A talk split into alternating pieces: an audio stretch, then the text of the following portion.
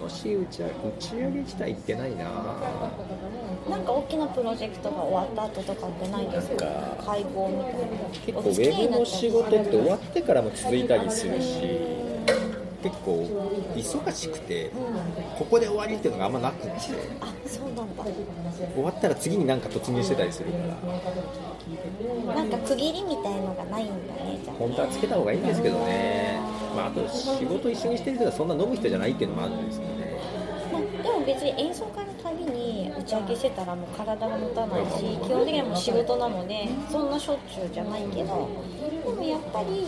あこのメンバーだったら終わってあとすごく気持ちがよくできたものとか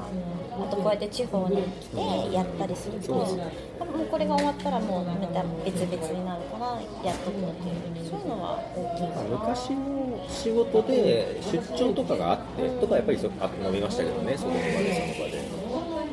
普段こっちで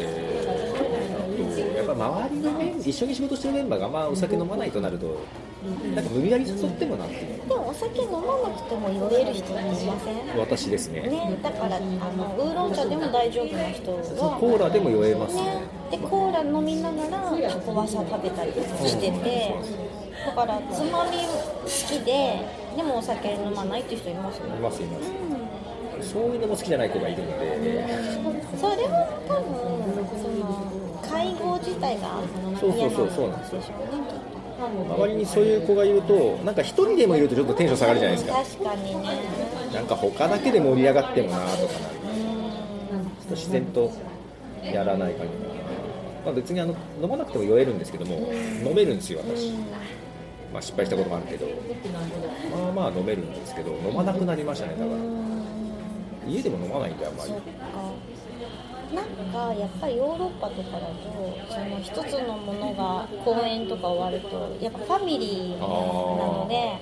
すごいその監督とかがあのみんなお酒振る舞ってあ率先して。そうだからその飲み会という形にならなくても舞台袖で乾杯したりとか、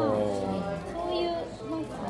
なんだろうな形は素敵だなと思うから多分それは残ってんじゃないかな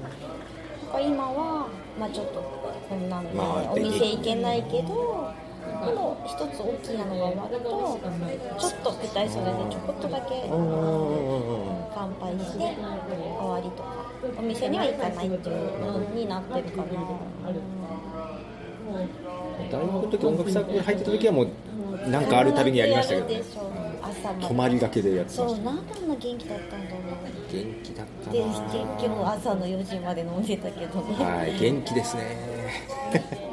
学生みたいじゃん元気だったんだろうかと思ってそう。もう速攻であの受付に「すみません延長お願いします」私10時に起きれるあの自信がありませんって。4時 ,4 時半ぐらいに。あ迷惑。夜中に？いやもう絶対起きれないあそうかそうか。寝ちゃったらもう起きれないから。そう。それでバーンとか電話かかってく寝る前に言わなきゃ。る寝る前に言わなきゃって思って8番押して「すみません」起きれる自信がありません」って言ったらなんかすごい笑われて「何時に何時までにしますか?」って言われて「とりあえず12時にしといてください」はいって言って